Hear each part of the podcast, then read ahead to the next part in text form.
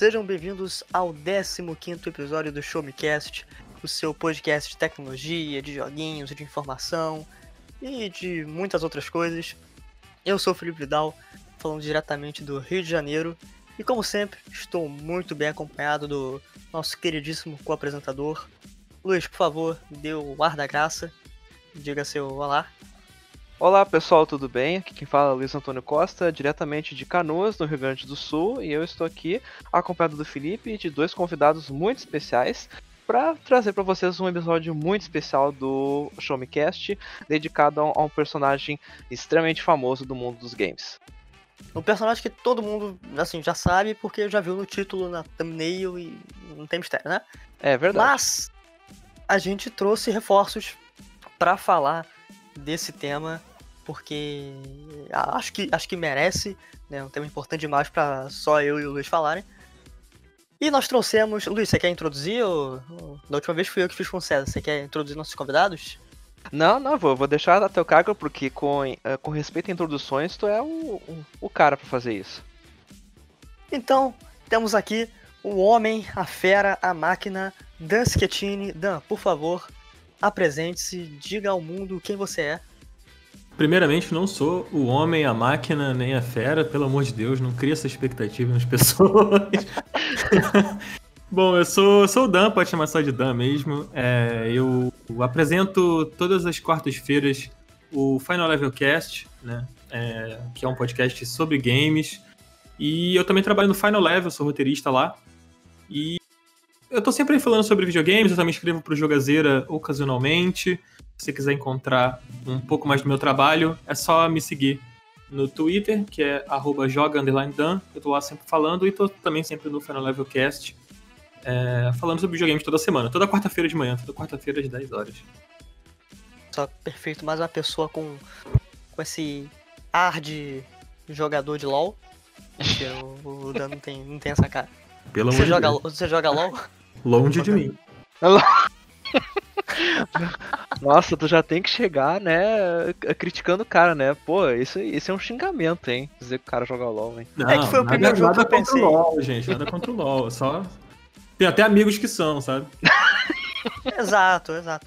Até ontem eu tava fazendo uma matéria de LoL, então assim, tudo no seu tempo, tudo na broderagem.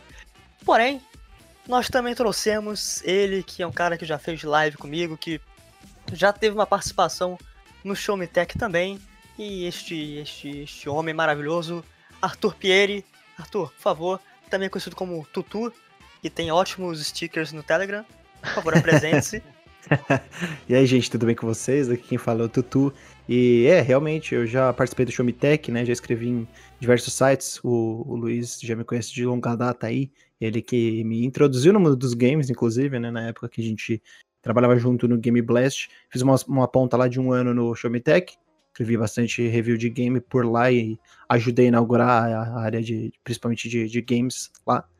E atualmente eu estou no Neo Fusion, que é um site independente tocado por mim e por outros amigos.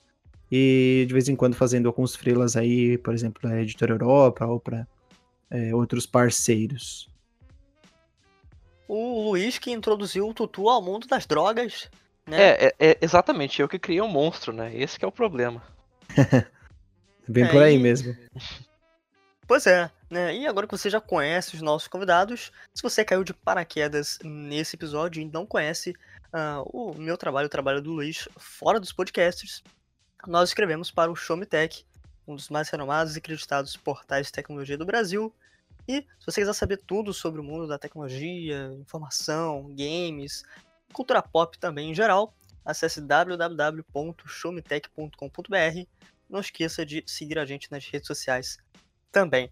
Mas vamos ao que interessa, vamos falar dele, do, do, do Mario. Que É. Mario?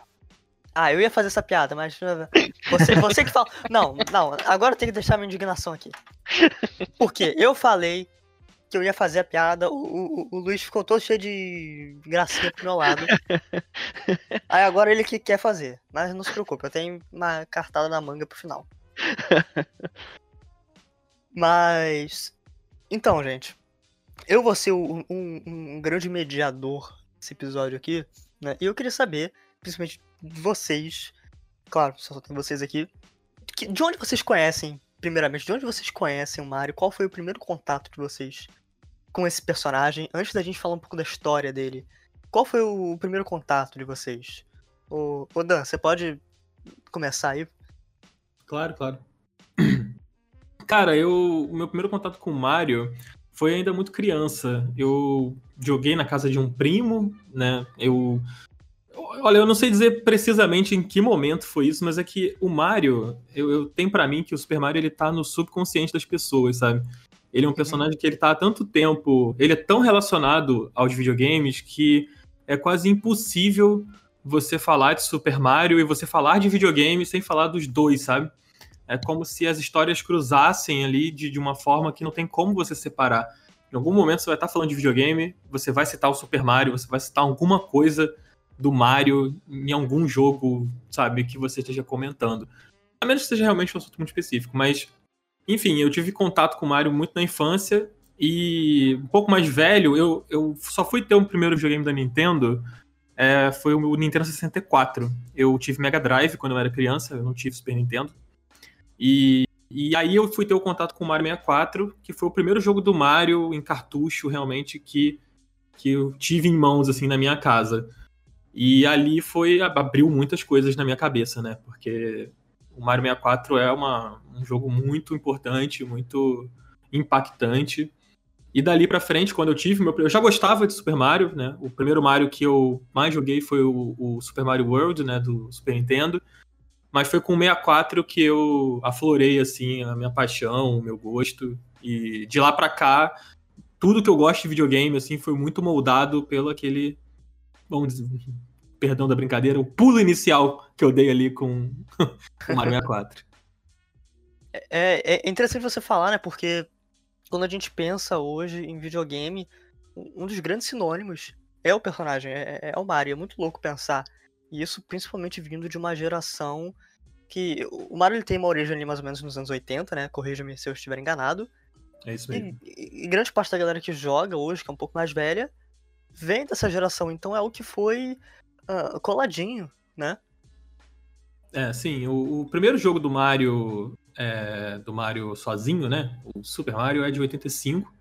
E por isso a gente comemora 35 anos dele agora. Mas a real é que o Mario, ele tá desde 81, né? Porque ele era o Jumpman, personagem do jogo do Donkey Kong nos arcades. Então, teoricamente, o aniversário do Mario deveria já ter passado, assim. Sim, de, sim. de 35 anos, né? Ele é um pouquinho mais velho aí do que isso. Mas, é- mas é isso, assim, acho que é impossível, cara, você não associar o Super Mario a videogame, sabe? É- são histórias que, que se desenvolveram juntas. O Mario foi, foi evoluindo junto com a evolução dos games. E, e o que é interessante é que você cita o público mais velho, mas o Mario continua impactando é, o público mais jovem, ele continua é, abraçando o, o fã de videogame quando esse fã tem contato com ele, porque ele conseguiu evoluir junto com, com, com, com o passar dos anos, né? É, coisa que talvez o Sonic não tenha conseguido tão bem, o Crash sumiu, esses mascotes assim tão emblemáticos não conseguiram acompanhar a evolução dos games como o Mario conseguiu, sendo relevante, é, estando sempre presente nos principais jogos do, do ano em que ele tem um, um jogo lançado, né? O mais recente, o Mario Odyssey, é um excelente exemplo disso. E isso é não é qualquer um que faz, cara. Não, não é à toa e não é qualquer um. Eu aproveito para pegar o gancho do que o Dan tá falando sobre os mascotes terem sumido ao longo do tempo. Eu acredito que seja porque muitas empresas, né, em especial as empresas fabricantes de consoles, né, no caso a PlayStation e a Xbox e os estúdios subsidiários, os parceiros que foram acompanhando essas empresas na é, nessa conversa de gerações, foram tomando formas diferentes de jogos, né? A gente começou a ver é, a notar o, o- produção de jogos mais voltados ao ultra-realismo, a um, a um jogo, desculpa, o hiperrealismo, um jogo que se parece muito mais com a realidade, com gráficos realistas, com gráficos que se parecem com o que a gente conhece na, é, na, na nossa vida mesmo. E a Nintendo se manteve muito fiel à, à história dela e se- sempre se manteve muito fiel ao tipo de jogo que ela queria passar um jogo divertido, um jogo engraçado, videogame como algo que é apenas entretenimento. E é isso aí. Ela não, não mistura as coisas. E eu acho isso bom de um certo, de um certo ponto, porque Mario não muda. Ele vai ser sempre esse estilão que a gente conhece, sempre muito divertido. E é uma competência dela trazer novas formas de, de Mario pra gente. Saquei. Uh, e, e, eu tenho uma uma, te, uma teoria diferente do porquê que o Mario conseguiu evoluir também. E eu vou ser xingado, provavelmente. Porque. Porque a Nintendo só tem Mario e Zelda. Aí só lança Mario e Zelda e eles continuam. Ai, ai, ai. Hora da, hora da polêmica. Polêmica chegando. Daniel não, é... saiu da chamada. não, é brincadeira. Eu não falei isso sério, né? Pelo amor de Deus. Mas, ô, ô Luiz, de... dê o seu parecer aí da, da, primeira vez que você entrou em contato com. Ah, o, e. Bom, então. Uh, a minha história com relação ao Mario é bem parecida com a do Dana. Uh, eu, era, uh, eu era bem da, a, da turma do Mega Drive mesmo, né? Acho que foi. É, um primeiro idoso, né? É, é, sim, exatamente, né? Já denuncia a minha idade, né? Mas não, eu, eu, me lembro que o meu primeiro console acho que foi o Master System, sabe? Bem, bem antigo. Eu e também. é, olha só, veja só, saudades do, do Master System, a, a linda era dos 8 bits. Uh, aí depois eu tive um. Né, eu, eu, me lembro que, que, meu pai queria me dar um, um videogame novo, daí uh, ele acabou, sei lá, por cargas d'água, que eu não, eu não tava no momento junto, mas ele escolheu o Mega Drive via Super Nintendo, né? Aí, beleza, eu, eu tava com o Mega Drive, joguei por bastante tempo. E depois eh, ele acabou catando um Super Nintendo numa loja de usados, né? Mas isso já era quando já tava, acho que na geração quase entrando na do GameCube, né? Ele catou um Super Nintendo e daí eu tive a oportunidade de realmente jogar Mario, porque até aquele momento eu só tinha jogado, acho que uma vez o Super Mario World na, na casa de, eh, de algum vizinho meu, sabe? Porque senão eh, eu nunca tinha chegado mais longe com isso. Aí, uh, das fitas que vieram juntos com o Super Nintendo, veio, tinha uma fita que, é, claramente depois eu fui descobrir que era, um, era um, uma fita piratona do, do Mario, porque, tipo, ela não tinha nem sequer o, o, o adesivo do o coisa do Mario, tinha só um adesivo, uma etiqueta tipo de supermercado que dizia assim, bem grande, Mario, sabe? Só, só isso. E, e, e tipo, eu acabei jogando muito, por quê? Uh, a, por a vida ser piratona, ela não tinha ah, como salvar o progresso do jogo, né? Então, uh, vocês imaginam, alguém que nunca tinha jogado direito Super Mario World, né? Uh, que não sabia dos, dos truques para conseguir terminar o jogo mais rápido, né? Uh, gente, eu não tinha como terminar aquele jogo numa sentada só, né? Impossível. não, não, não, não tem como, né? Então o que acontecia, né? Como o jogo não tinha como salvar, né? Cara, toda vez que eu ligava o Super Nintendo, eu tinha que começar o jogo do zero, né? Então, eu acabei. Nossa, eu quase virei pro player de, de Super Mario World. Uh, porque eu tinha que jogar sempre desde o começo, mas ah, era muito divertido, sabe? Para quem só tinha jogado, uh, sei lá, mais uh, Streets of Rage, Sonic e, e, outros né, no Mega Drive, cara, eu, eu gostava muito do Super Mario World, eu achava muito, muito divertido, adorava o level design, achava fantástico, porque poxa, poxa, jogava uma fase às vezes, várias vezes, e uh, aquilo não era cansativo, era muito legal de, de se jogar, né? E de lá pra cá, uh, eu só uh, tive a oportunidade de jogar os outros jogos da, da, franquia também. Me lembro que depois do Super Mario World eu fiquei um tempo sem ter nada da Nintendo, depois eu fui ter o, o, Wii mais tarde. Que, que, o, que o Arthur, na verdade, me zoou até hoje, porque é, eu tive a opção, na época que tinha o Wii, de comprar ou um Wii ou um, um PS3. E ele me zoou até hoje porque eu escolhi o Wii em vez do, do PS3. Não, não, até hoje não. Escolheu eu, muito certo. Escolheu eu, certo. eu não usou até hoje. Eu zoei em uma época que você sabe que eu nem gostava de Nintendo. Eu fui gostar é que, tardiamente. É que, é, que o, o, o, Vocês não sabem, gente, mas o Tutu era Sony Fag, tá? Ele era Sony Fag, tá? Mas o, hoje não é mais, graças a Deus, tá? Eu, é. eu consegui curar isso dele, tá? É, era, um, era um desvio de caráter gamer dele, mas a gente conseguiu dar um jeito nisso. É, mas, mudou, muita coisa mudou de lá pra cá, fazem pois, cinco anos. Pois é. Ah, aí que aconteceu? Daí eu tive o, o Wii, aí joguei o, joguei o Galaxy, me, me encantei com, com o Galaxy, né? Curiosamente eu joguei o Galaxy 2 antes do Galaxy, né? Mas nem, nem por isso eu deixei de gostar do, dos dois jogos. E, como eu disse, de lá pra cá eu só uh, criei mais afeição por, por esse personagem. E eh, realmente, acho que o que mais me impressiona até hoje é como o salto do. Uh, é, e até acho que foi por isso que talvez outros mascotes sejam esquecidos. Como o salto do Mario para um mundo de 2D para 3D deu certo. É, é impressionante isso, porque, uh, cara, a, a maior exemplo é Sonic. Sonic tá até hoje tentando, mas eu nem sei se um dia vai conseguir, sabe? Porque tenta, tenta, mas é uma fórmula que infelizmente só funciona no mundo 2D. Agora Mario, poxa, é, eu acho, que o, é. eu acho que o Sonic conseguiu no Dreamcast com o Adventure, mas é, não soube como aproveitar aquele momento. Era um jogo muito bonito na época, assim. Uhum. Eu lembro quando eu pela primeira vez, eu fiquei muito impressionado com o Sonic. E, e é que o Dreamcast era um console era um console que poderia ter dado mais certo, né? A verdade é essa, assim. E acho que isso atrapalhou um pouco, talvez. Sim, é, sim. A SEGA já tava naquela bandada também. Essa uhum, questão sim. de acessibilidade a consoles, né? No caso de, de como eles foram é, se tornaram disponíveis comercialmente, né? Como é, foi a introdução desses consoles em determinados países, em determinadas regiões, isso dita muito qual foi o é, como acaba sendo o sucesso de alguns jogos, né? Por exemplo, o GameCube teve jogos muito bons, né? No caso, até muita gente gosta de Mario Sunshine e tal, mas esse daí já é um pouco mais divisível, mas Eternal Darkness, o remake do, do Metal Gear Solid, né? Um, muito, teve, teve uma, uma, uma, caralhada de títulos bom, né? Wind Mas, Waker, né? O Wind, o Wind, é que o Wind Waker chegou depois, né? É, assim, ele, ele voltou no Wii U com, com remake. Mas no caso de jogos que acabaram ficando no GameCube. E, ah, sim, sim, sim. E, e esquecidos lá, é, é complicado. É, a gente tem que pensar em, poxa, poderiam trazer de volta, né? Porque muita gente não teve oportunidade de, de jogá-los, né? No Wii U já foi um pouco diferente porque a Nintendo acabou resgatando muita coisa para o Switch, né? Agora em fevereiro a gente vai ter a, o 3D Worldman e bom, diversos outros títulos que foram trazidos da, ao longo da vida do Switch. Mas realmente eu, eu concordo com você, Dan. É, Dreamcast ficou lá, né? Infelizmente é, esquecido um pouco por decisões ruins da SEGA, um pouco porque o público estava preferindo PlayStation 2, né, que veio logo depois.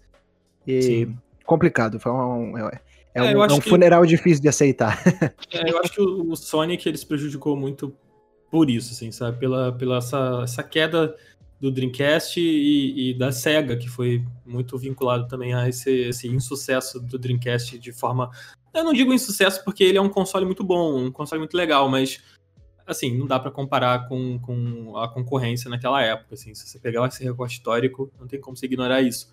E eu acho que o Sonic acertou ali naquela transição inicial, mas não tanto quanto o Mario, sabe? Tipo, o Mario acertou de uma forma que você jogou aquilo ali, você conseguia imaginar muitas coisas acontecendo, e muitas coisas aconteceram dali para frente com, com o personagem. Sim, sim. É, e eu acho que no caso do Mario é até mais interessante porque a, a gente vê que a Nintendo, mesmo com o, o, o Mario indo pro, uh, sabe, pro, pro mundo em, em, três dimensões, eles não abandonaram o, o Mario em duas dimensões, né? A gente vê que, uh, pô, ma, uh, Mario Maker tá aí para provar, né?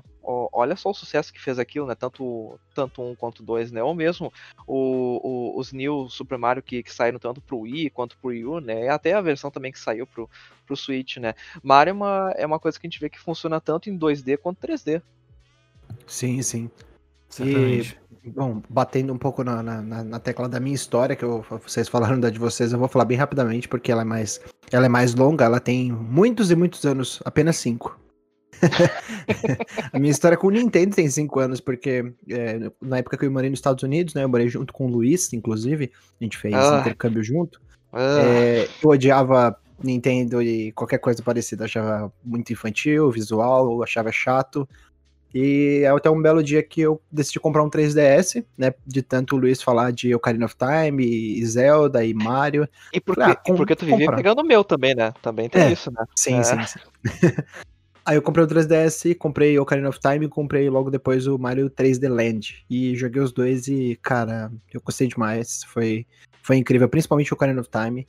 E aí eu comecei a desenvolver esse, essa vontade de conhecer as franquias da Nintendo, né? E me aprofundar um pouco mais. Acabei entrando num site que é o meu, Nintendo, que é, mais, que é focado em Nintendo e queríamos podcast e tal para cobrir os jogos da Nintendo. Então foi, foi bem gratificante assim a minha a minha trajetória nos últimos cinco anos com relação a Nintendo, a conhecer os jogos de uma vez, às vezes, né, pegando dois, três jogos para jogar de uma vez que eu nunca tinha jogado. E é bacana. Mario é muito mágico. A gente não, eu não posso falar de várias franquias da Nintendo aqui, porque a foco é Mario, mas Mario é muito mágico, é muito legal você pegar um jogo novo, mesmo que seja um jogo que não saiu, mas que você fala, ah, pô, esse eu não joguei, tipo Sunshine é legal, ele tem a, a, magia. Por mais que ele tenha problemas, ele, ele ainda é Mario, sabe? Você olha assim, você fala, poxa, é, é muito divertido, é aquele universo, aquela composição de, de estilos de fase, né? Que você já espera que vai ter a, a fase no escuro, a fase na água, a, a fase no ar que você vai estar tá voando. Então é bem, é bem legal assim você imaginar e ir pensando retroativamente nos jogos que você, que você jogou, né? E aí você remete tudo ao primeiro Mario, né? Que é o que comemora 35 anos agora, que é o Super Mario Bros. Não o primeiro Mario efetivamente, é porque a gente teve, como o Dan falou, o Donkey Kong que introduziu o Jumpman e teve Mario Bros, né? Um jogo de plataforma 2D que Sim. tinha o Mario Luigi, os caninhos lá tal. Mas ele não é tão importante quanto o jogo que basicamente inventou o side scroller. Sim, sim. Ah, é, é, é realmente, né? Aquele. O, o, agora que tu falou, eu realmente me lembro que tinha aquele. Uh, Super Mario que tinha, né? O, o, o Luigi junto, né? Eles. Uh, uh, acho que eles tinham que tirar, né? Os, os bichos que saíam dos canos, uma coisa parecida, né? Era literalmente um jogo de encanador. Aquele, sim, né? sim. Olha, vocês falaram da história de vocês e eu achei muito legal, né? Como vocês conheceram e qual foi o primeiro contato de vocês com o personagem. E eu tenho a minha história, que é extremamente curta. Esse é o momento que eu serei julgado, serei arrasado. Mas a última vez que eu joguei Mario, sem brincadeira, deve fazer. Deixa eu ver. Cara, pe tipo, pegar pra jogar mesmo deve fazer uns 8 anos. Uns 9 anos, por aí. nossa mas, eu... então, nossa, mas então tu era tipo um bebê, né? Tá, ah, não, eu não, não sou tão louco assim, Luiz. Fica quieto. Fica, fica quieto. Porra. Tu falou pra cacete, deixa eu falar. Falei. O, cara, o Luiz ele tem uma habilidade de falar igual a velha todo episódio. É impressionante, cara. Mas eu jogava Mario num emulador nas aulas de informática que eu tinha na escola. E, e assim, eu, eu gostava, achava divertido, mas eu, eu nunca tinha como avançar a fase, né? Porque, sei lá, uma hora de aula, eu ficava lá fazendo bosta nenhuma na aula de informática jogando. E jogava Mario. Eu não faço a mínima ideia de qual, ser, qual era, porque ele já entrava numa tela toda estranha e começava o jogo. Né? Então eu não, não, não vou saber qual era, mas deve ser um dos primeiros, né? Deve ser um emulador de algum console mais antigo. E, assim, minha experiência com, com os jogos, com o personagem, ela é muito, muito fraquinha. Porque depois eu, eu, eu olhava e eu falava, pô, isso aqui é legal, mas eu não. Tipo, não me chama a atenção de querer comprar um console para jogar isso, ou então de querer comprar o jogo, sabe? Não, não no sentido de ser ruim, mas é que. É que. Nunca me chamou tanta atenção assim, nunca me encheu tantos olhos. Eu sabe? vou te fazer uma pergunta. Você gosta ah, de jogo de plataforma no geral? Não. Então pronto. Então ah, tá, tá, tá respondido. Você pode falar assim que, nossa, eu tô jogando aqui Europa é, Estelares e, cara, o jogo é, é. Não, desculpa, é, o Europa Universalis aqui, um Grand Strategy maravilhoso. Putz, cara, o jogo é perfeito. Eu falar assim, cara, que bom para você. Eu não jogo Grand Strategy. eu não tenho essa capacidade, eu não sou formado no que precisa para fazer para jogar esse jogo. É isso. Então, tipo, é, é isso. Se você não gosta do gênero, é, não tem como. Se você não vê graça naquele negócio de controles precisos e pulos e, e obstáculos, não, não vai entrar. Tipo, se você falasse, ah, eu gosto de Rayman e gosto de Crash, eu falar, cara, é estranho. Você gosta de Rayman, gosta de Crash e não gosta de Mario? É estranho. É, é verdade. o Totô tem um ponto nisso. né? Mas tudo bem, se você não gosta do gênero de plataforma, tranquilo. Você tá perdendo uns jogos muito não. bons. Ah, mas tudo bem. Não tem problema, você não gosta do gênero. Não, não, mas, mas vamos lá. O, os Crashes que eu joguei, Ah, foi. É, Crash eu joguei muito pouco também. Mas pelo menos os novos, assim. Que era uma visão atrás dele, como se fosse uma terceira pessoa. Sim, ah, sim. eu acho legal. O, o, o plataforma mesmo, assim, de lado. É, que tem mais fases assim, né? É. É. Entendi. É que eu acho que, o- que o negócio do Felipe mesmo é, é, é, é voar, gente. Ele adora Microsoft Flight Simulator. Vocês não têm noção. É muito bom, cara. Via, pegar um Boeing, passear por, pelo, pelo Kilimanjaro, assim, pô, é muito bom, cara. É muito bom. O Cardoso do Final Level Cast que gosta de, de Microsoft Flight Simulator. Ele ama, ele ama. O Flight Simulator é, é fantástico mesmo. Sim, sim. Grande jogo Não. de 2020. O, o- o problema é que ele é horrível. É, só desvirtuando aqui rapidinho, porque eu fui fazer o review dele antes de sair e, tipo, o troço ficava 14 frames no meu computador. Foi uma experiência muito louca. Ele é um jogo Eu muito consegui- pesado, né? É, eu conseguia contar os pixels das nuvens na tela, era muito legal. É, tranquilamente foi o jogo mais pesado que saiu esse ano, assim. Ele faz Godfall ser um jogo leve. Quem, é que, quem é que é Cyberpunk 2077 perto, né, do, do Flight Simulator, né? Não, mas Quem o, é? o Cyberpunk é, pelo visto, é bem otimizado. Pelo que eles falaram de recomendados, porque uma, uma 16. Não, uma 1060 roda no, no recomendado. É uma É, placa antiga, né? Uhum, Exato. é, é, então tá bom, então tá bom. Sim. Eu duvido muito. É. Eu duvido que esse jogo vai sair agora. Ah, meu Deus do céu. Vai ser adiado de novo e o Felipe vai ter um treco. Ah, eu já larguei mão. Inclusive, ô Luiz, a gente pode falar da nossa aposta aqui? Ah, tá, pera, qual era a nossa aposta? A gente tinha uma aposta? A gente tinha uma aposta do Cyberpunk. Ah, sim, sim. Ah, nossa, meu Deus do céu. Eu tenho até medo dessa aposta. Se, se ela der certo. A aposta é que se a gente recebesse o Cyberpunk antecipado, eu ia fazer live com cosplay do Keanu Reeves Cyberpunk. Essa era a aposta. Boa. Torcendo por isso.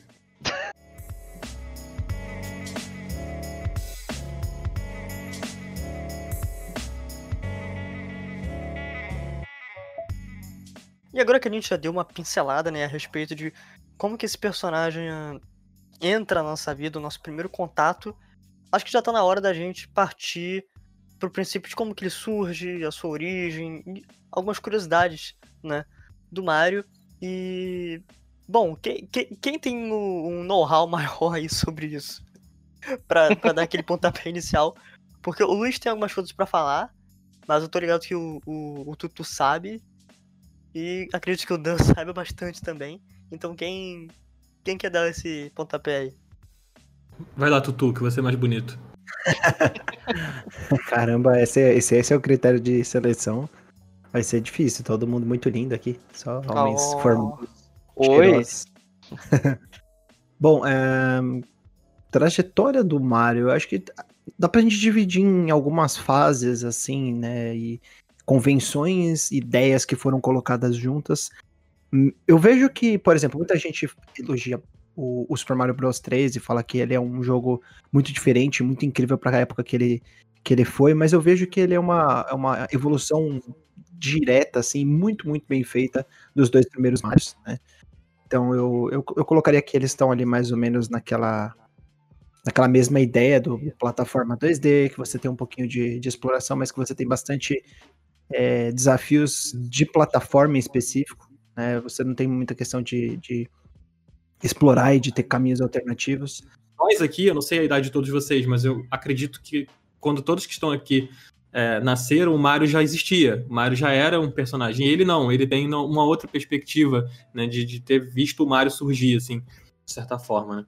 E então acho que é um pouco isso. Mas o Tutu, você falou sobre as mecânicas, né, sobre a coisa das warp zones e tal. É, eu, eu gosto de, eu gosto de uma entrevista do Miyamoto que é pro canal Vox. Não sei se vocês já viram, mas fica a recomendação. Ela é rapidinha. E é uma, é, o vídeo, é, em tradução livre, é como o criador do Mario faz videogames. E aí ele fala uma coisa nessa entrevista que é sobre é, a mecânica básica do Mario e que eu acho que é o que define o Mario de cabo a rabo. Que é assim, todo jogo do Mario tem uma coisa, uma mecânica, que ela é espremida sabe? Até, até o você não poder mais. Que no caso dos primeiros é o salto do Mario, é o pulo do Mario. Depois hum. teve o Chapéu, né? O Cap no Odyssey. Teve o. Como é que é o nome da aguinha? Floopy? Fluffy? Flood. Flood, é. Flood, é. é. e, e, e, né, e aí tem essa coisa da, da, dessa mecânica que se repete, né? E o principal, que é o que ele fala nessa entrevista, que é a coisa de, da, da, satisfação do jogador em conseguir cumprir aqueles desafios, aprendendo essa mecânica de uma forma muito natural, assim. E eu acho que isso acontece no primeiro Mario, você sente isso claramente no primeiro Mario, essa coisa do pulo, do quanto você aprende a confiar no pulo.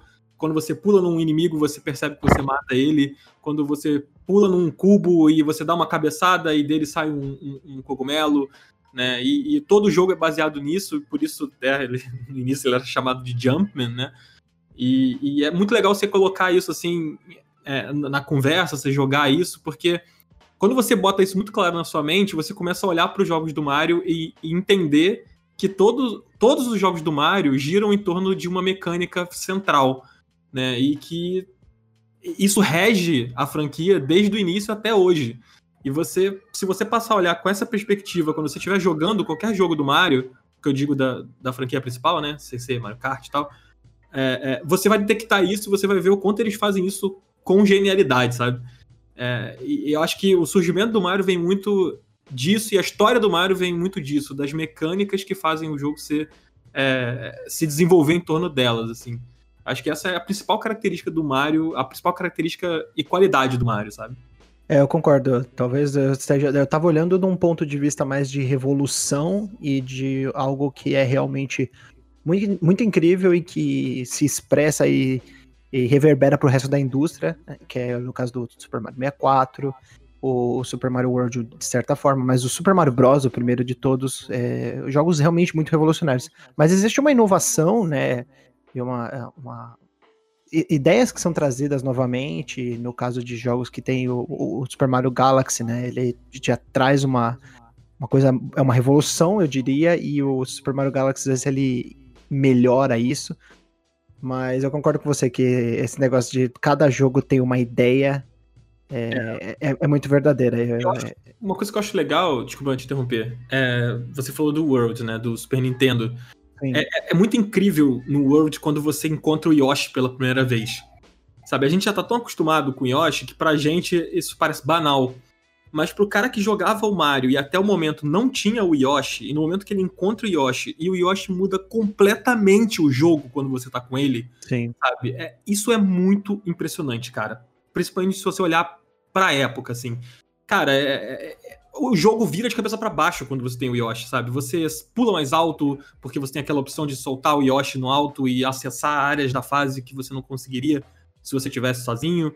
Você come os inimigos, você junta as maçãs. Cara, é, são tantas camadas de gameplay ali na, na, naquele, nesse pequeno, nessa pequena adição, né? Que na verdade não é tão pequena assim. É, é muito impressionante o que esse jogo fez, cara. Tipo, o World é, é, é Nossa, ele é um almanac de Sim. jogo de plataforma. Eu me lembro, eu me lembro quão impressionante que era que eu sempre tentava pegar o Yoshi com, com a capinha, sabe? Porque se eu tava com, com a capinha e pegava o Yoshi, era, era literalmente acho que a versão mais overpowered do, do Mario dentro do jogo. É, porque você pode matar os inimigos num, num, pulo só, mesmo que eles sejam mais fortes, você consegue voar, então é, é realmente você juntar todos os poderes em um só. É, e não existe dor maior do que quando você perde o Yoshi sem querer, né? É, é jogar ele no, no buraco, né? É, sim, sim, tá. Tadinho do Yoshi, né? E, não, e, e, o pior é que até hoje eu fico em dúvida se é na animação da, da sprite do Super Mario World, se o Mario de fato ele dá um soco no Yoshi pra fazer o Yoshi uh, estender a língua. Eu até hoje me pergunto se realmente ele é tão ruim com o Yoshi assim. É um socão na cabeça, com certeza. o Mario é maldoso. Pior que eu acho que já uh, um pessoal tinha conseguido achar essas animações Agora eu não lembro, cara, em qual situação, mas eu, eu sei que eu fiz uma matéria sobre isso e, e, e, tinha, né, o pessoal falando da polêmica se ele dava porrada no, no Yoshi ou não. Mas se não me engano, na animaçãozinha ele, ele dava, assim. No Super Mario 64, eles conseguiram encontrar né, os, os sprites, o código original, é, quando teve aquele vazamento da, da Nintendo, etc. Né, que foi até uma, uma questão um pouco complicada, porque foi um, um roubo de dados, né? Assim como aconteceu com a Capcom recentemente. é, eles conseguiram encontrar muitas informações sobre, sobre o jogo original, né? Questão de música, essas coisas. É, os sons originais, sprites, etc. É, eu me lembro o, o quão impressionante foi a. Eu não sei se foi nessa mesma entrevista, de, acho que o, que o Dan mencionou da, que o Miyamoto fez a Vox, né? Mas quando eu tava lendo algumas curiosidades, né, por exemplo, sobre o primeiro jogo do Mario, né, o Super Mario Bros. original mesmo, né, que bom, ele definiu o gênero de plataforma, né? O gênero de plataforma, ele praticamente. Uh, uh, eu, eu, não vou dizer que não existia, porque ele meio que existia, sabe? Mas ele não, não nos moldes que o, a Nintendo ia cunhar com o primeiro jogo do Mario, né? E também o que foi impressionante que Uh, como que eles, que eles conseguiram, claro, quando a gente olha de, de repente Super Mario uh, Bros. 3 ou outros jogos que saíram pro, pro Nintendinho, uh, a gente pode até olhar pro Super Mario Bros. original e pensar, é, ele é bem básico, né, bem, bem, bem feinho, mas olha, pra época que ele foi lançado, é, é um feito fenomenal o que eles conseguiram fazer para conseguir uh, fazer todo aquele jogo caber dentro do, do cartucho de, uh, de, de, de, Nintendinho, sabe? Uh, por exemplo, coisas que, que eles tiveram que fazer pro, pro jogo rodar corretamente. as sprites que são utilizadas, por exemplo, no, no, nos matinhos que tem, né? São as mesmas sprites das nuvens do questão de economia e a gente uh, uh, uh, só vê mesmo no browser original que tá pra esquerda, né? Tanto que a, a, questão que eu que acho que até o Miyamoto comentou que ele queria, né, que ficasse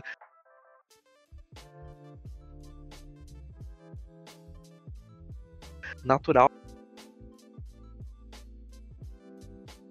pro jogador. Ah, bom, ah, eu lembro que até, até tinha um, um, uma vez quando tava jogando o, o, primeiro jogo e não tinha tocado disso, né?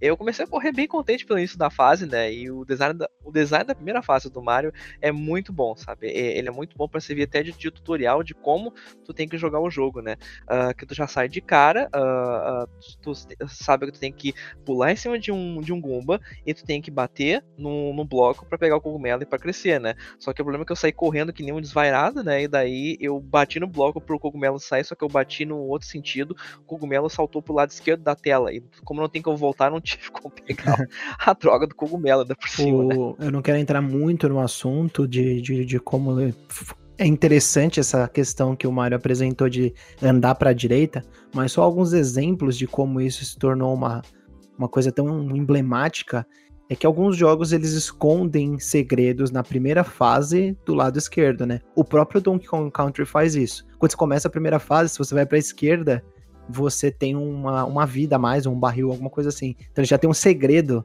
logo para a esquerda, logo na, na, primeira tela, né? E é interessante você pensar nisso porque os jogadores naquela época estavam pensando, ah, vamos só para direita, né? Vamos para direita, uhum. para direita, para direita, e aí eles escondiam alguns segredos. Outro exemplo disso é o Super Metroid, que, o Metroid mesmo, é, original de, de 86, que é, tem essa questão de você explorar muito mais do que Mario, né? Então a primeira coisa que ele fazia era ele travava o seu caminho na direita e você tinha que explorar para a esquerda. Esse era a, a, primeira, o primeiro objetivo, na verdade, não era na direita, era na esquerda. Não, não tô lembrando se é o Metroid ou se é o Super Metroid. Acho que é o Super eu, Metroid. Eu acho que é o Super Metroid. É. Mas é, é legal você pensar nisso, que o negócio ficou tão famoso, né, ao longo do tempo, é. de, ah, pra você progredir, você tem que andar pra direita, sempre da esquerda pra direita, que eles tiveram que quebrar essa convenção algumas vezes para tornar isso um pouco mais interessante. Sabe uma coisa que eu acho interessante é que o Luiz comentou agora é sobre a simplicidade do primeiro jogo, né? Você olhando hoje, né, para trás assim. Mas agora, nessa comemoração de 35 anos do Mario, a Nintendo lançou o 35. Não lembro qual é o nome, aquele Battle Royale do Mario. Ah, é, sim, que é sim, é gratuito uhum. no Nintendo Switch, né? Que é o Super Mario. Acho que é Super Mario Bros 35. Isso. Nome, né? Então, ele é basicamente o primeiro jogo, né? Do Super Mario lá, o Super Mario Bros, né? É, e com essa mecânica do, do, do Battle Royale, né? Você joga uma fase, e aí você concluiu aquela fase, você vai jogar uma outra fase, aí você vai acabar voltando na primeira, você vai acabar entrando numa outra, você vai jogando, jogando, jogando no looping até que os 35 jogadores morram, né? Ou você morra, e assim a partida acaba como todo Battle Royale que tem. E, tipo, eu não sei se vocês chegaram a experimentar, assim, mas eu baixei a princípio achando que eu ia jogar um pouquinho só pra ver qual é, e eu me viciei extremamente no jogo, sabe? Porque, apesar dele ser o primeiro Mario lá, que a gente já jogou um milhão de vezes na nossa vida, é... ele.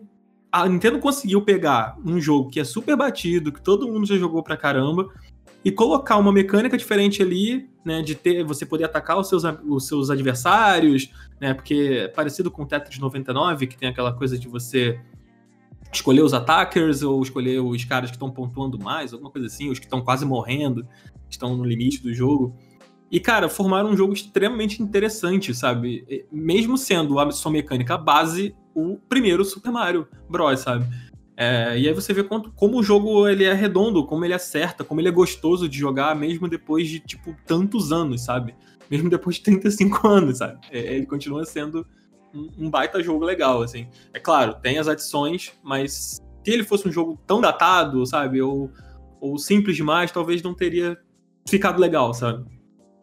Ah, e e, e não só com, como o Dan comentou, né, que é um, é um jogo atemporal, né, porque a gente vê que depois de 35 anos e o primeiro jogo da franquia ainda continua relevante, né, é, é que muitas pessoas não conhecem né, a origem do design do Mario, né, porque, uh, não, gente, nem, ninguém uh, do nada, uh, tipo, Miyamoto não foi dormir e acordou e disse, ah, já tenho meu personagem aqui pro meu jogo, vou fazer um encanador italo-americano, sabe, que pula em cima do, do, dos inimigos, né, ele usa um macacão, ele usa um um chapéuzinho, sabe? E é isso. Não, não foi bem assim, né? Uh, que, por exemplo, quando o Miyamoto estava explicando como é que surgiu a questão do, do design do Mario, é que, bom, primeiro tinha dois problemas, tá? Uh, as limitações técnicas que tinham nos consoles daquela época, tanto uh, pelas máquinas de arcades, quando ele ainda era o Jumpman, né? Uh, ou a questão do, do Nintendinho, né? Era que o, o Nintendinho somente permitia que você colocasse três cores por sprite, tá? Então, o Miyamoto já tinha que, que trabalhar, né, o pessoal lá, lá do, o, da, da, parte dos programadores da Nintendo, com uma tecnologia bem limitada, né? Então, eles tinham que fazer um personagem que tu conseguisse identificar facilmente, né, que se distinguisse no cenário das fases, né? Porque, uh, convenhamos que se tu olha ah, toda a, a toda qualquer fase do primeiro Mario, o Mario é pequenininho, ainda mais quando ele tá na forma de mini Mario, né? Então ele não é. é ele tem que ter uma, uma cor de destaque, né? Então eles colocaram o quê? O vermelho, né? Para destacar a, a, as roupas dele, né? E também o, o, o marrom, né? E também a, aquela cor salmão, né? E o que aconteceu era que uh, eles pensaram que como que a gente vai fazer o rosto do Mario, né? Porque o que, uh, o que aconteceu foi que a sorte que eles conseguiram colocar os pixels no lugar para fazer os olhos dele, fazer o, o chapéuzinho, né? Só que o problema era o que fazer com o rosto, o que fazer com a boca, né? Porque uh, se, se você deixasse apenas, o, por exemplo, aquilo ali sem nada, ia ficar um, muito estranho. Experimenta tirar, por exemplo, a linha do bigode do, do, do Mario original. Fica um negócio esquisito demais. Parece que tá jogando com fantasma uh, o jogo, né? Uh, então a decisão foi utilizar a mesma cor que estava sendo utilizada nos olhos do Mario, né? Que, é, que era o marrom. Né? Então eles colocaram uma linha, né, onde deveria ser a, ser a, boca do Mario. O que aconteceu foi que aquela linha ficou com uma cara de que não parecia uma boca, parecia um bigode, na real, né? Tanto por causa da cor, né? E aí, aí foi, mantido isso. E como foi, foi criado depois as artes promocionais do jogo, né? Toda a questão do, do merchandising, bonecos, brinquedos e tudo, com o Mario já com bigode, né? Quando o, foi avançando um pouco mais a tecnologia, né? Até para a questão do Super Mario Bros 3 e depois pro, pro Super Mario World no Super Nintendo, né? A Nintendo de, decidiu continuar com o design e colocar o bigode né, como marca característica do Mario mesmo, né? Deixou o bigode ali no, no nosso querido encanador, né? Porque eh, senão e, eh, eles pensaram que, ah, nós já temos um personagem que já tá bem famoso, já virou um ícone, né? Uh, de, e, como até o, o, Dante comentado que não tem como tu relacionar games no relacionar o Mario, né? Então vamos deixar assim, porque é melhor ficar desse jeito, né? É, e é legal que o nome Mario foi uma homenagem ao cara do depósito da Nintendo. Era um negócio assim, né? Que se chamava Mario. Na, cara, na... a única coisa que eu sabia que eu ia falar, o Dan roubou. Desculpa. eu estudei a pauta direitinho. Falei, não, eu vou. O Luiz falou do bigode, eu vou falar do, do cara do nome. Aí vai lá e fala. Tá? O funcionário, né? É. Isso, era, era o tiozinho ah, gordinho. Mas você fala melhor, né? Eu só sei que era inspirado no funcionário. Não, eu não, na verdade eu não sei mais que isso não, também só sei.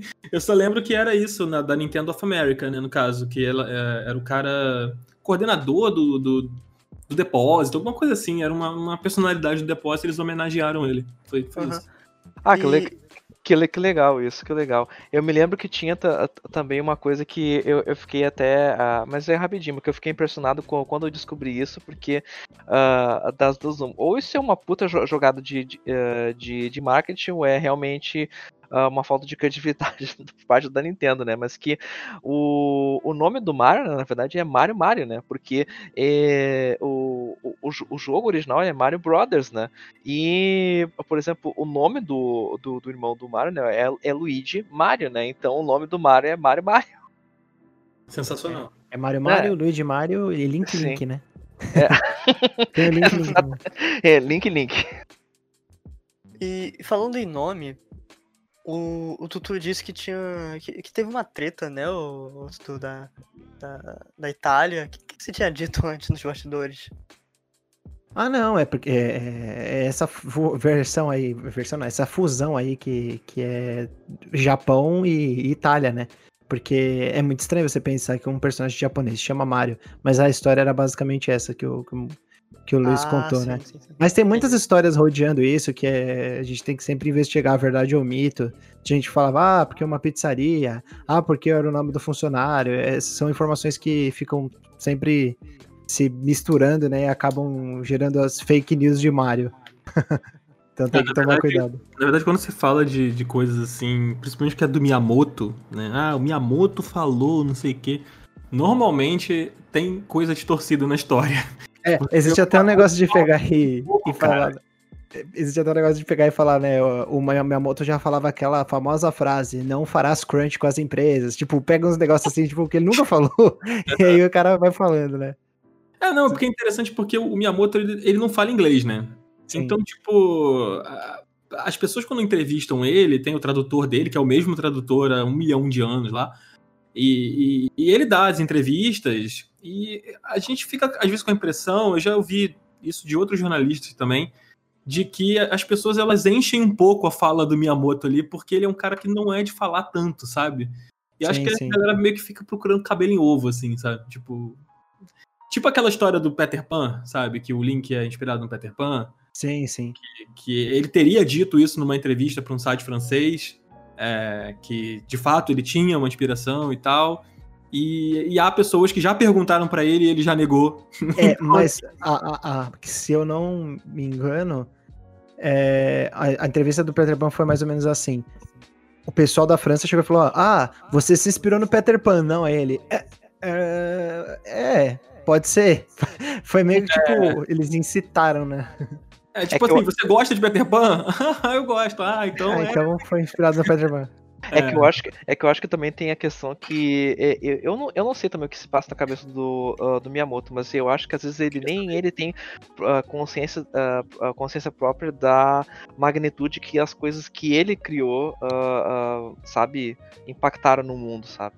Então, em, em termos de, de cultura, em termos do- dos próprios videogames, sabe? Então, acho que de repente o, o Miyamoto é, é, a- às vezes, eh, pra mim passa a impressão da, daquela criança, sabe, que teve uma, um- uma ideia, sabe, super criativa, mas que não, não tem noção do que, que ela fez, sabe? É bem por aí. É, acho que hoje ele tem. Mas talvez quando ele deu essas entrevistas lá atrás não tivesse mesmo.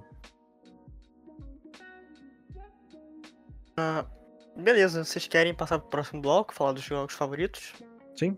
Não, dos Uhum. melhores, né? Ou jogos favoritos, melhores, enfim. É, É, acho que pode ser mi- ah, tudo junto e misturado. É. Porque, ah, assim, o que vai ser melhor pro dano vai ser melhor pro, pra você, né, Luiz? Então. Ou, ou vai. É, quem, quem sabe, né? quem Eu tenho bom gosto, pô. Então já não vai ser a mesma coisa do, do, do Luiz, né? Porque é Ei! complicado. É, o Luiz é. em- Eu acho que em Mario a gente acaba concordando, mas no, no Zelda é, é só porrada, porque o cara tem um mau gosto. E- Eu não, te, eu não tenho mau gosto, tá? Eu, eu, já, eu já me conformei de, de parar de ficar elogiando tanto Skyward Sword, tá? Eu já, Pelo amor de Deus, mas não é já- pra elogiar nada. Não é, não é muito, é pra elogiar nada, é pra só criticar. Jogo lixo. Ah, Tutu, você gosta de Twilight Princess, então. Não, eu, eu juro, eu gosto mais de Twilight Eu Princess quero- do que eu gosto de Skyward Sword. Mas eu, Eu não gosto quero- muito de Twilight Princess, não. Eu gosto só um pouquinho. Eu só quero dizer que agora eu quero dar um abraço no Dan, porque eu odeio Twilight Princess com todas as minhas forças, tá? Nossa, coitado. É, eu não odeio com todas as minhas forças, mas eu acho. é, da era 3D é certamente o pior. Ah, com, com certeza. É que, pra, é que pra mim, até hoje, eu considero Twilight Princess o, Ze o Zelda Emo, sabe? Então. porque- Cara, é o momento que a Nintendo se perdeu ali, tentou fazer uma coisa que elas não, não, não, não costumavam fazer e claramente não deu certo. E aí eles voltaram atrás, graças a Deus. É, é, ainda bem. A- a- O, o Twilight Princess é o do, do Lobinho? é exatamente do, do Lobinho. Isso que eu sei de Zelda. Ó, a gente tem que fazer uns. Ô, ô, ô, Felipe, pensa bem. Ano que vem vai ser os 35 anos de Zelda. A gente faz um podcast de Zelda. Por favor, Uhum. tem, tem que fazer. Aí Uhum. chama o, o Dan e o Tutu de novo.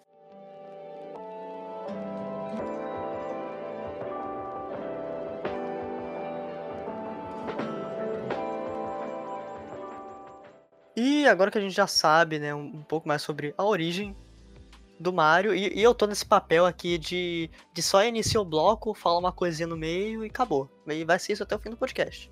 Tá? Só, pra, só pra quem tá ouvindo não, não estranhar, porque vai, vai ser isso. Mas, Dan, você que. Eu, eu consigo perceber que você tem um, um gosto refinado, um, um gosto culto, assim, diferente de certas pessoas que compartilham o podcast comigo semanalmente, né? E. e Qual, qual o seu jogo favorito? Da franquia Olha, do Mario. Olha, é muito difícil dizer um favorito, sabe? É, mas. É porque tem assim, tem aquele jogo que é o que me marcou mais Uhum. e tem o que eu mais gosto. É, vou tentar ser breve, tá, gente? Mas o, o que eu mais gosto hoje é o Super Mario Odyssey. É o jogo que, que eu joguei com mais prazer. Eu zerei ele do início ao fim, peguei todas as luas dele do início ao fim duas vezes. É, e, e foi um jogo que foi, veio num momento muito importante pra mim. Eu tinha acabado de pegar o Nintendo Switch e tava de mudança, várias coisas acontecendo. E ele foi um jogo que foi muito legal de jogar. Eu acho ele perfeito pra mim. A jogabilidade dele é a mais gostosa. É, ele não tem nenhuma coisa que você aponte e fale. Ah, não sei a câmera nessa parte. Ah, eu acho que essa fase aqui, ela não sei. Sabe, ele, ele acerta em tudo. Assim, ele acerta em tudo. Ele pegou tudo que o Mario Galaxy fez de certo e o Mario Galaxy 2. Ele pegou as boas ideias que Mario 64 fez. Ele pegou as pouquíssimas boas ideias do Sunshine e conseguiu juntar tudo ali e fazer um, um coquetel de Mario muito gostoso, muito criativo. Ele é uma celebração do início ao fim, assim. É, mas o que me marcou mais, é, muito provavelmente, foi o 64 mesmo, porque. Conta aquilo que eu já falei no início do cast, né? Mas. Então não vou me repetir, né? Mas por conta de ter sido o primeiro, primeiro cartucho do Mario que entrou na minha casa, assim.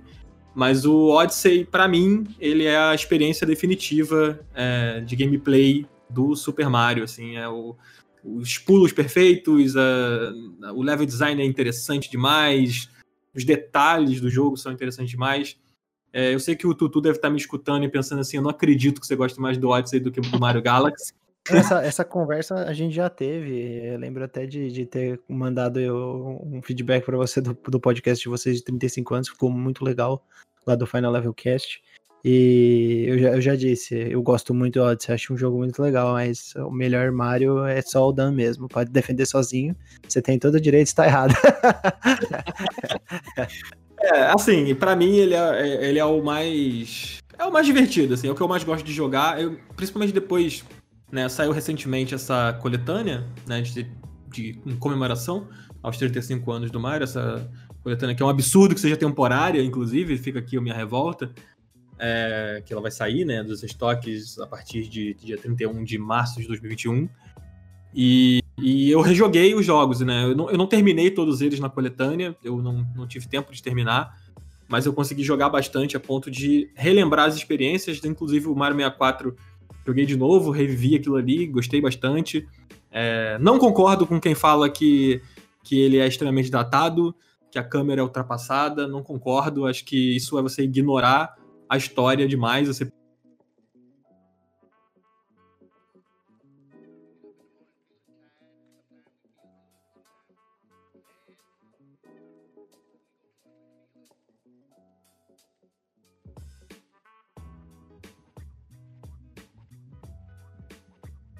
pisar na história.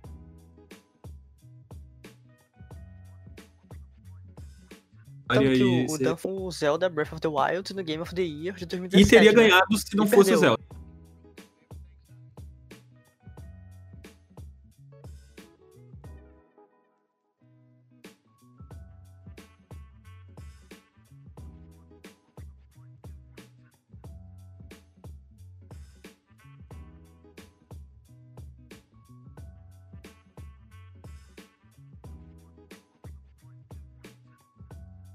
É ver- Só de interromper, gente, Horizon Zero Dawn poderia ser facilmente um jogo genérico da Ubisoft.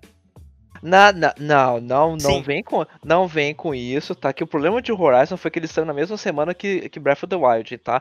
Foi um péssimo timing que a guerrilha teve pra lançar o jogo. Se tivesse lançado em qualquer outra semana, a- a- sabe, teria da- dado um pouquinho mais certo. Mas eles lançaram bem na Arthur, semana continua, que saiu. Arthur, continua, por favor, deixa o palestrinha. Deixa, de... Continua. Qual foi só uma observação, um comentário do Luiz? Eu acho que é, eu concordo, mas Ah. eu acho também que o fato do Zelda ter saído junto, não- ele não perdeu ou ele não foi tão bom por causa do Zelda. Eu acho que o Zelda só escancarou os problemas que o Horizon tem. Sabe? Tipo, que ele é um jogo de lista de compra. Você ele tem é um ali- jogo que não precisava ser um jogo de mundo aberto. Não precisava. Ele podia ser um jogo de áreas como menor, no menor escopo e com áreas menores que God of War 2018. Pelo menos Exato. ao meu ver. Concordo com Ah, você. É, é verdade, a- a- acho que nesse ponto que você toca, re- realmente. É porque assim, ó, eu gosto do Horizon mais, mais pe- pela questão da história e do e, de toda a estética, tá? Mas eh, em, termos de jogabilidade, eu sei que ele tem os, seus problemas e que e essa suge- sugestão que você falou, eu acho que se encaixaria muito bem nele mesmo, porque ah, quando me falam de Horizon, acho que a coisa que menos me me passa pela cabeça dele, é, ah, que mundo aberto fantástico dele. Não, não, não tinha. Tá? É, ele é um jogo muito bonito, com uma personagem muito incrível, uma trilha sonora maravilhosa e um mundo aberto insuportável. É, é por aí Bom mesmo. futurista. Bom, Mas, é, gente, o assunto é Mario, né? A gente desvirtuou aqui. Eu É, eu por É. favor. botei lenha na fogueira, desculpa. eu, eu acho que o Luiz vai pegar o- um jogo que eu ia falar, então eu vou dar espaço pra um outro jogo, né? Luiz, você vai, só dando spoiler já, você vai pegar o Galaxy? Não, não, vou pegar o Super Mario World. Ah, tá.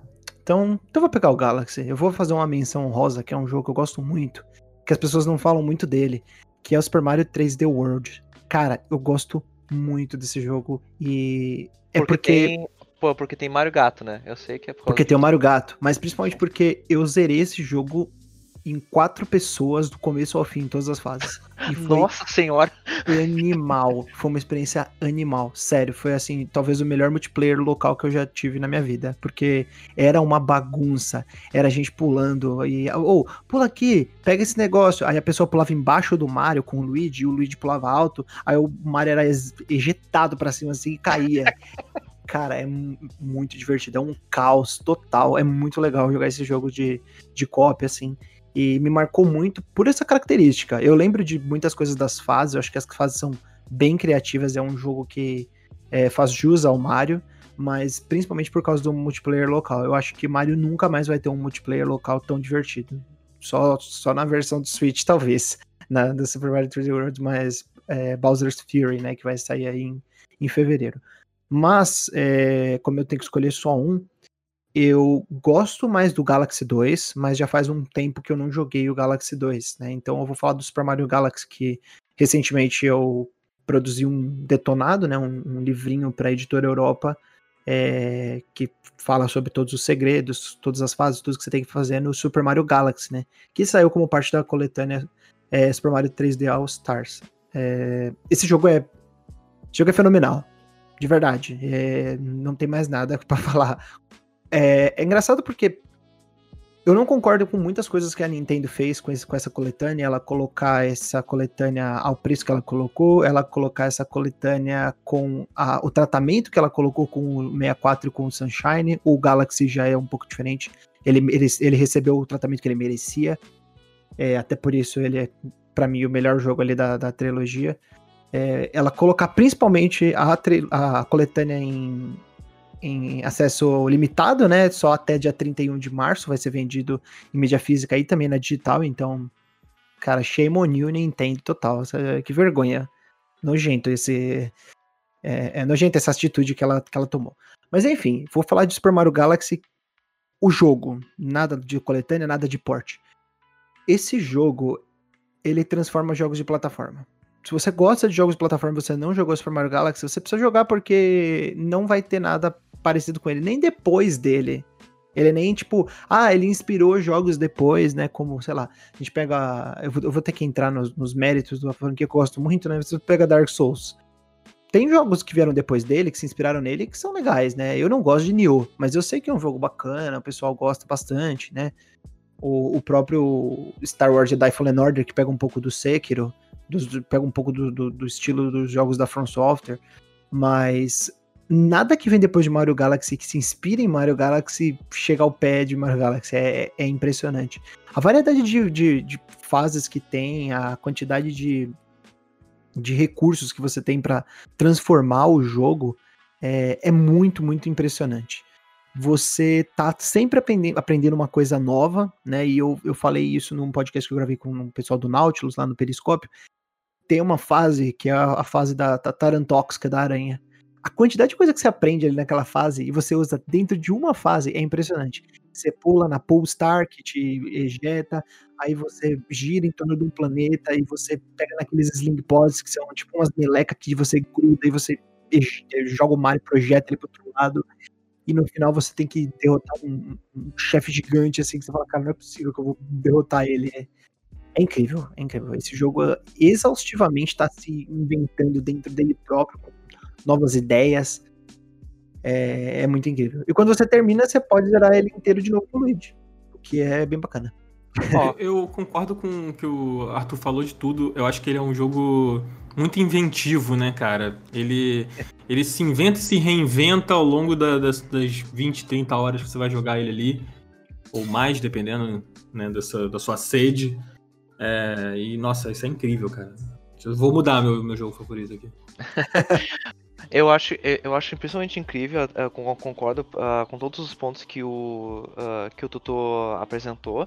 Uh, ainda mais porque eu joguei o, o, Galaxy original no, no Wii, né? E quando eu, eu, eu consegui a coletânea do, do 3D All Stars, né? No Switch, cara, eu fiquei impressionado como o Galaxy uh, não envelheceu nadinha. É, é impressionante. Uh, as fases continuam assim, ó. É, ele poderia ser um jogo que muito bem seria lançado em 2020. Eu não veria problema nenhum nisso ele seria assim ó, bem recebido, seria inovador, Uh, sabe, não tem nada que indique que ele, que ele vai ser datado. E, e quiçá quem dirá se a gente jogar daqui a uns 10 anos, por exemplo, é capaz de também não ter envelhecido, porque ele faz um trabalho tão bem tão, tão gostoso no gênero de plataforma que é impressionante. Assim, porque, uh, por exemplo, a estrutura básica, o que, que é? Você viaja, você viaja pelos planetas, né? Cada planeta tem cerca de 3 a, a, a 4 estrelas, né? Que envolve é, missões específicas, mas é impressionante como é uma fórmula que funciona, que você vai no, no planeta uh, e, e, você vai fazer uma missão de uma, de uma estrela, depois, depois você volta nesse planeta de novo, aí tu pensa, ah, eu vou fazer as mesmas coisas que eu já fiz antes, né? Não vai ter nenhuma novidade, só vou pegar uma outra estrela em outro lugar, né? Não. Aí que tá. Ah, é, é, incrível que você vai voltar no mesmo planeta, você vai daí pegar uma sessão que você. Uh, com mecânicas novas, com, com jeitos uh, novos de, de abordar coisas que você já, já tinha utilizado antes, e parece tudo novo. É, é incrível isso. É, às vezes de uma forma automática, às vezes de uma forma que recompensa a exploração, né? No caso, tem uma, umas fases mais para frente que você pega aquelas, é, tipo uma, umas flores que voam, né? As floaty fluffs. Uhum. Aí vai voando, né? Se você voar por todos os planetas e não pegar é. as, as, moedas amarelas, de boa, você passa a fase e tal. Se você pegar todas as moedas amarelas, você abre uma, uma estrela especial, que aquela, a, a estrela especial não, aquele, é, aquele poder da, do Rainbow Star, e aí uhum. você quebra um chomp dourado e dentro do chomp dourado tem uma estrela. E tipo, você fala, cara, só porque eu peguei todas as moedas, eu consegui uma, uma estrela a mais. Isso é bem legal. Essa fa... é até tô comentando essa fase aqui, é, é essa fase da, das flores uh, uh, que voam. Ah, me lembro que acho que ela, pra mim ela disparada acho que tem a melhor música de todos Super Mario Galaxy, porque a música do Super Mario Galaxy, pra mim, olha, é, é difícil que, que algum jogo de Mario consiga superar aquela, é porque acho que foi um dos primeiros uh, jogos do, do Mario mesmo que toda a música do começo ao fim é orquestrada, né? Eu me lembro que até Sim, é o primeiro. É, eu, eu, lembro, eu lembro que até teve muitos questionaram Miyamoto Miyamoto quando ele tomou essa decisão, né? De, ah, para que que tu vai querer orquestrar Mario, né? Logo Mario tu vai querer colocar uma orquestra, mas é impressionante como aquilo, ah, se você tirar a, a música orquestrada do Super Mario Galaxy, você tira quase acho que a alma do jogo inteiro. Cara, uma, uma, uma história toda que se passa no espaço e com uma trilha sonora orquestrada, a gente já viu isso em algum lugar, né? Hum, é, verdade, verdade. Não tem como dar errado. Uhum. tá bom, tem sim, mas. é, é, verdade. Tem, tem alguns uh, tropeços, uh, alguns tropeços, dá uma cara, uma, dá com uma cara no chão, mas é, a gente sabe que dá que dá certo quando bem feito. Bom, já que todo mundo comentou uh, uh, sobre os meus jogos de Mario, também tem que dar a minha contribuição, né?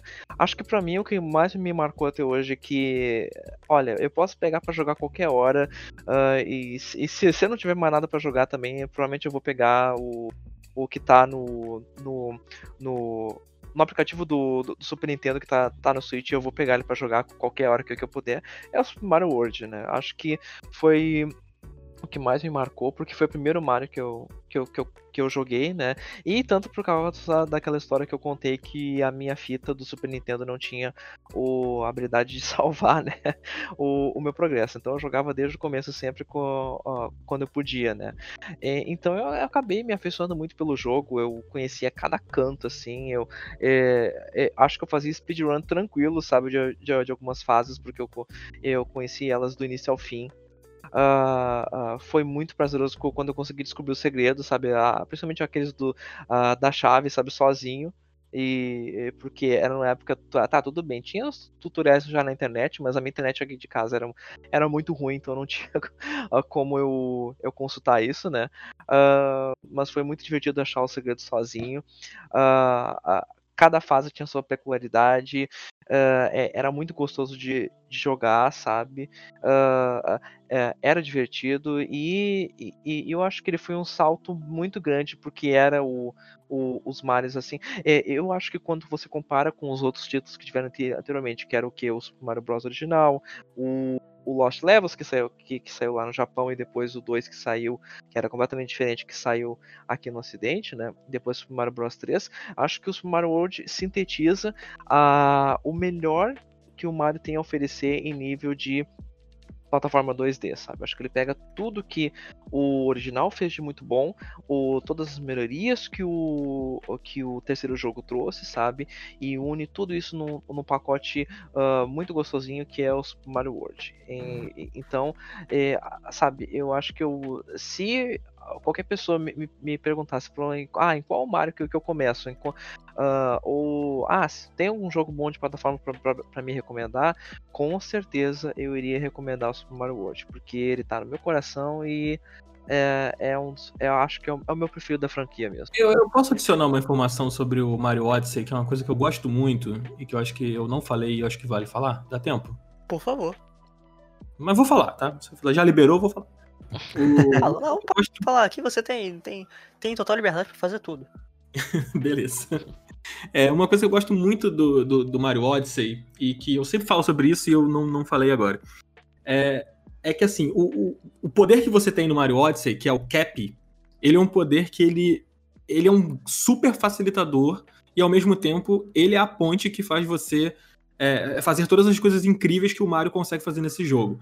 Né? Tipo, o, o, pulo do Mario, que é a sua essência, nesse jogo ele ganha uma segunda camada graças ao chapéu. Porque você consegue fazer todas aquelas animações de pulo, que são várias dentro do Mario Odyssey, animações de pulo que a gente já viu nos jogos anteriores, como no 3D, no 3D World, né, que o, que o Tutu citou, no próprio Galaxy. Nesse jogo tem mais variações do pulo, e o Cap ele funciona como uma plataforma aérea para que você emende mais uma sequência de pulos na sequência de pulos que você faz. Então, com isso, você consegue acessar áreas do jogo que você não conseguiria em outros Marios. E por isso, a Nintendo, ela em cada fase, ela conseguiu elaborar mais ainda aquele mini mundo aberto dentro daquelas fases, né, colocando coisas, mais coisas escondidas, mais recompensas em lugares que normalmente não seriam acessíveis sem o cap.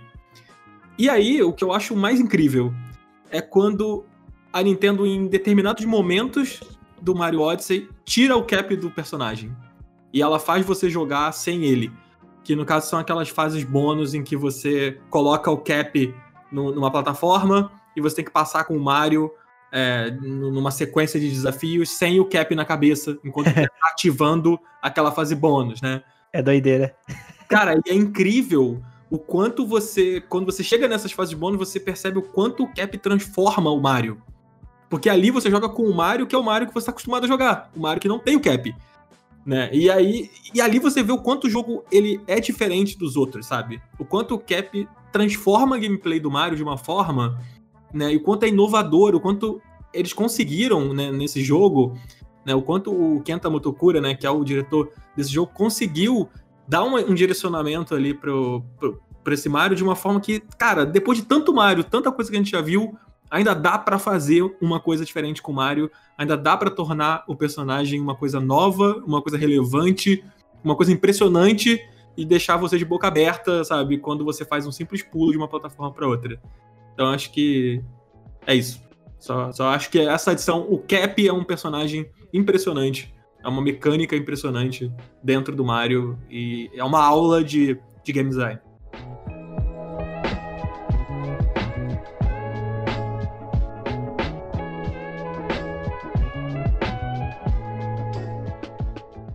Com isso, a gente chega ao uh, último bloco do nosso podcast especial sobre os 35 anos do Mario. E, assim, para finalizar, né, assim como eu tinha comentado com o pessoal antes da gente começar a gravar, era o, que que esse personagem, né, o que que o Mario, é, se a gente pode dizer assim, né, porque eu acho muito clichê quando alguém faz esse tipo de pergunta, uh, o que que acrescentou na sua vida, mas o que que o, o personagem uh, mudou em você, se ele, se ele de fato realmente acrescentou alguma coisa, então se ele foi uh, mais importante em algum momento para você. Por exemplo, para mim, eu acho que o personagem mais importante da minha vida é o Geralt de Rivia, de The Witcher, que o personagem e o jogo estavam presentes em um momento uh, bem delicado da minha vida e me ajudou pra caraca, e acho que videogame é isso, cara. Não, não importa qual né, alguém vai ter um personagem específico em determinado momento na sua vida que vai ser muito importante. Eu queria saber isso de vocês, essa conexão com o personagem. E Luiz, você que sempre fica por último, se quiser começar. Ah, ok. Obrigado por ter me dado a, a, dianteira no, no assunto. É porque eu ah, pensei em coisa ruim lembrei você. Ah, tá. Ok, vai. É, é isso que dá, a gente elogia ele dar da nesse tipo de coisa. Mas, enfim. Uh, eu, eu acredito que não, não no sentido de ter impactado ou influenciado muito a minha vida, o Mario, mas uh, eu diria que os jogos, uh, qualquer jogo da, da, da franquia do Mario para mim é uh, a, assim a minha a, a, minha zona de conforto sabe? Eu acho que a minha principal válvula de escape quando eu preciso de alguma coisa para relaxar uh, de algum jogo para desestressar sabe? Para uh, só só me divertir mesmo sabe? Só jogar jogar por jogar, sabe? Simplesmente que eu, eh, eu acho que é importante falar isso, né? Porque uh, como eu eu passo muito tempo envolvido com jogos, né, além das outras tarefas que eu tenho uh, com, com, com, outros, com outros artigos, né? E outros assuntos, né? Uh, mas o, às vezes o tempo que eu passo envolvido com games é mais por um aspecto mais técnico, uh, uh, na questão de tentar avaliar né, os pontos fortes e pontos fracos do jogo, né? Então eu acho que é, é, Mario para mim significa, sabe, sempre um, lugar para me divertir e para relaxar, sabe? É, é, como eu tinha comentado antes, eu acho que sempre quando eu posso eu pego algum jogo, ou às vezes, por exemplo, ah, eu ligo o Switch e não tô, nada para fazer, eu entro no Super Mario Maker 2, por exemplo, e vou ver quais são as, as fases que estão mais populares no momento, sabe? Por, e, porque às vezes tem alguma fase divertida de speedrun que algum usuário fez, ou alguma fase que é mais simples, ou com alguma mecânica uh, bem divertida, sabe? Então é uh, o, o, jeito de, de relaxar e desestressar, sabe? Então uh, Mario para mim virou esse sinônimo de um, um, um, um personagem associado a um jogo em que eu possa uh, só relaxar e me divertir mesmo.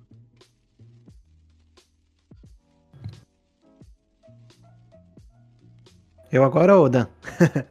Manda bala. Tava com o meu microfone mutado aqui. Uhum. Ah, Pode ir. eu- Uhum. Pode ir. Ahn, peraí.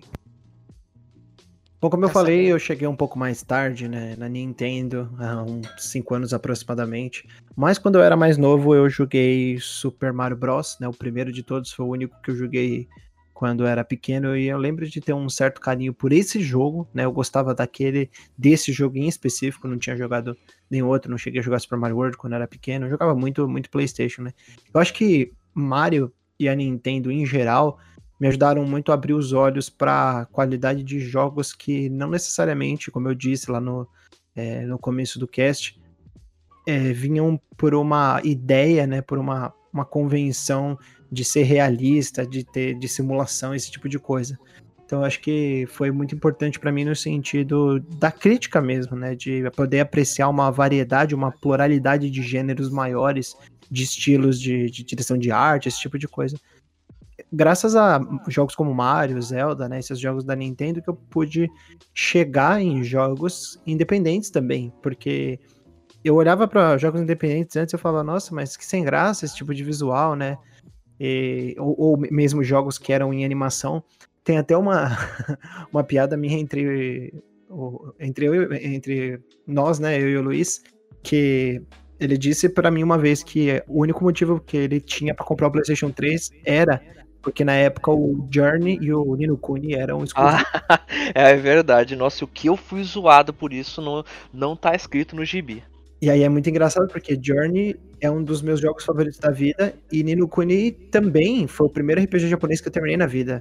Antes de eu terminar qualquer Pokémon, eu terminei no Nino Kuni. E foi muito engraçado quando eu fui, é, efetivamente fui jogar eles, né? E eu acho que chegar a esses jogos, né, o que me ajudou a perder um pouco desse preconceito, é, dessa preconcepção de que ah, um jogo de, de- com visual é, mais infantil, né?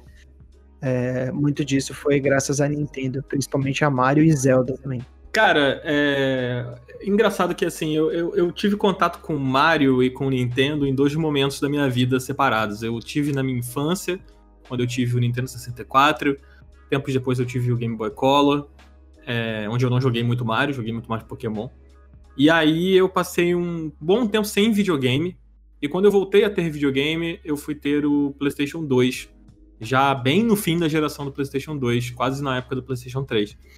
E aí eu só fui voltar a ter um, um um Nintendo, né, um console da Nintendo, com o Nintendo Wii, também próximo do fim da sua geração. E, e quando eu voltei a jogar, é, quando, aliás, quando eu comprei o Nintendo Wii, eu tava começando a escrever sobre videogame é, de uma forma mais organizada, assim, sem ser num blog meu, eu comecei a escrever em alguns sites, a fazer alguns artigos, e aí calhou da época que eu comecei a, a, a entender, a olhar para videogame de uma forma de querer entender os videogames, ser a mesma época que eu tinha acabado de voltar para Nintendo, assim.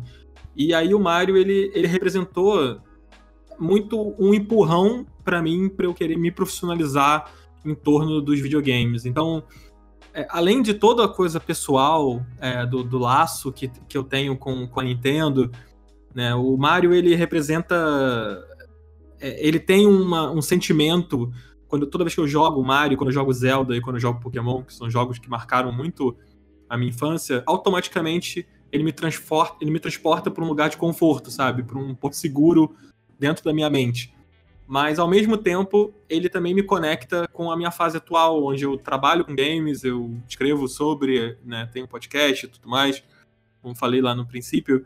Então o Mario ele ele ele, ele, tá, ele esteve em dois momentos da minha vida muito distintos, em fases da minha vida muito distintas e sempre com sendo um pilar importante, sabe, de, de memórias, de lembranças e, e de, de entendimento do que é a mídia né, dos videogames. Então eu acho que, do ponto de vista de história, o Mario é incontestável. É, se você não gosta de Mario é porque você não jogou Mario o suficiente, é, ou porque você apenas quer ser do contra. E, e do ponto de vista emocional, do ponto de vista pessoal, é, o Mario ele é provavelmente um dos personagens mais importantes de todos para mim, não apenas de games, mas do entretenimento de forma geral, da, da ficção de forma geral, é o, é o Mario. Ele representa um, um totem que eu vou levar sempre comigo, independente de que console eu vou ter, o que, que eu vou estar tá fazendo e etc. Só para eu fechar aqui, uma, uma coisa interessante é: toda vez que você for desprezar Mario, a importância dele ou qualquer coisa do tipo, pensa numa fachada de uma loja de videogame, assim, numa loja física. Olha pra, pra placa onde tá escrito o nome. Aí você olha para várias lojas assim e conta quais são os mascotes que estão lá. Eu te garanto que a maioria vai ter o Mario. É bizarro. Eu, eu, já fiz essa experiência na Santa Efigênia e, tipo assim, mais da metade tinha o Mario na fachada da loja de videogame. Caraca, que doideira. Tipo, sozinho, só, só o Mario, assim. Tem várias lojas que o logo é tipo o nome da loja e o Mario. É bizarro. Não, e, e, é isso, né? Porque como a gente tava falando no início, o, o personagem se tornou tão importante, né? Tão. Uh, não só tão querido, tão querido como tão importante que ele virou um grande ícone para a indústria, talvez o maior, será? Sim, sim. É, é, não é à toa que o, o primeiro-ministro do Japão se vestiu de Mario, né? Na, quando a gente teve a, Caraca, as Olimpíadas do Rio. Aquilo foi ótimo, cara. Não, eu tava lá, eu tava lá. Foi emocionante. Foi muito bom.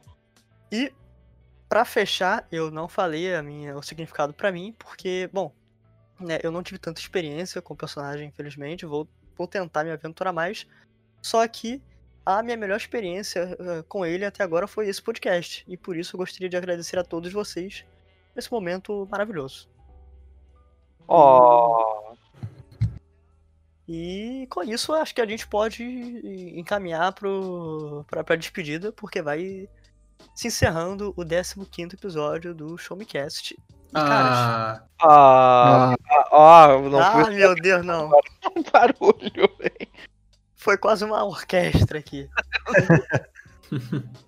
Mas, bom, Dan, Tutu, cara, muito obrigado pela participação. Eu, eu curti demais ver o ponto de vista de vocês. E, olha só, tudo que eu falei aqui eu falei zoando, tá? Pelo amor de Deus, eu não sou hater nem nada do personagem.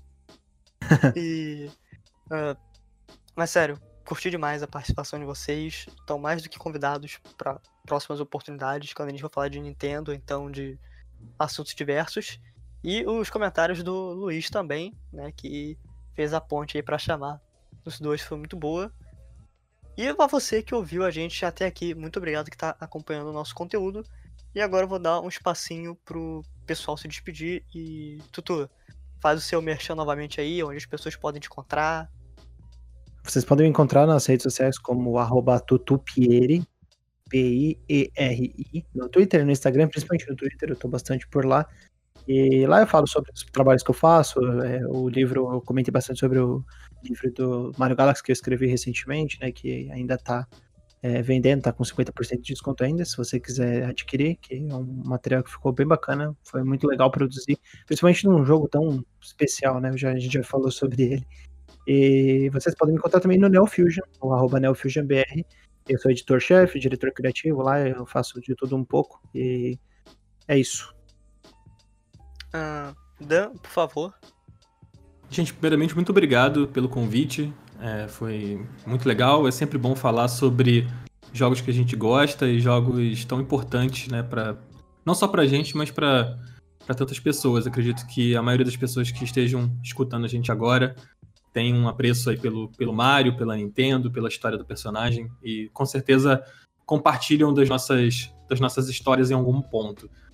É, enfim, é, se vocês quiserem me encontrar, né, fora daqui, eu tô toda quarta-feira, às 10 horas da manhã, no Final Level Cast, que é um podcast sobre videogames, onde a gente fala semanalmente lá sobre, sobre lançamentos, sobre é, notícias, sobre temas é, diversos. A gente recebe sempre convidados, é, na maioria das vezes, muito convidados muito fortes, assim, que a gente fica até impressionado e feliz de poder compartilhar né, conversas com eles, assim, às vezes só nós mesmos lá, eu, o Coelho, a Márcia, às vezes o Cardoso. Então fica o convite para vocês conhecerem o Final Level Cast, que é um podcast bem legal. E se quiser me seguir também, eu tô no Twitter todos os dias, eu praticamente moro no Twitter. É só você jogar na busca lá, Joga Dan que você vai me encontrar. Obrigado, gente. Foi, foi bem legal. E o Tutu uh, tá no Neo Fusion, né, Tutu? Isso, exatamente. Luiz, por favor, dê o seu tchauzinho. Bom, eu só tenho a agradecer pela participação e também por terem aceitado o convite, tanto o Dan quanto o Tutu. Ah, foi muito bom ter essa conversa com vocês. Acho que trouxeram uma boa uh, contribuição aqui pro, uh, pro Show Me Cast, uh, trazer as experiências de vocês e os conhecimentos de vocês na, no, no, no, no nosso querido encanador ítalo-americano. Não mais porque o Felipe não sabia coisa nenhuma, né? Senão ia ficar só um monólogo meu aqui, né? Falando sobre o Mario, né? É verdade. Uh, mas uh, muito obrigado, pessoal, por, por terem participado. Uh, eu também fiquei muito feliz de, de poder ter, ter, essa conversa, falar, falar sobre um personagem tão, tão querido para mim no mundo dos games. E uh, fica aqui uh, o meu agradecimento a todos, né? E até semana que vem, né? Acho que. Né? E voltaremos, acredito, ao nosso, à nossa programação normal na próxima semana com o Show Me Cast, né? Então, até mais, pessoal. Um abraço. Ou não, tchau, tchau. porque eu estou planejando coisas pra semana que vem. Fiquem hum, hum, que será? Que será? E vocês podem me encontrar no Twitter, uh, Neverlong, no Instagram, FelipeVidal14. E também uh, acesse www.showmetech.com.br e dá uma forcinha lá pra gente também. Dan, Tutu, Luiz, muito obrigado, pessoal. Foi incrível. E obrigado. um abraço para todo mundo. Valeu, gente. Valeu. Valeu. Valeu, pessoal. Um abraço e tchau, tchau.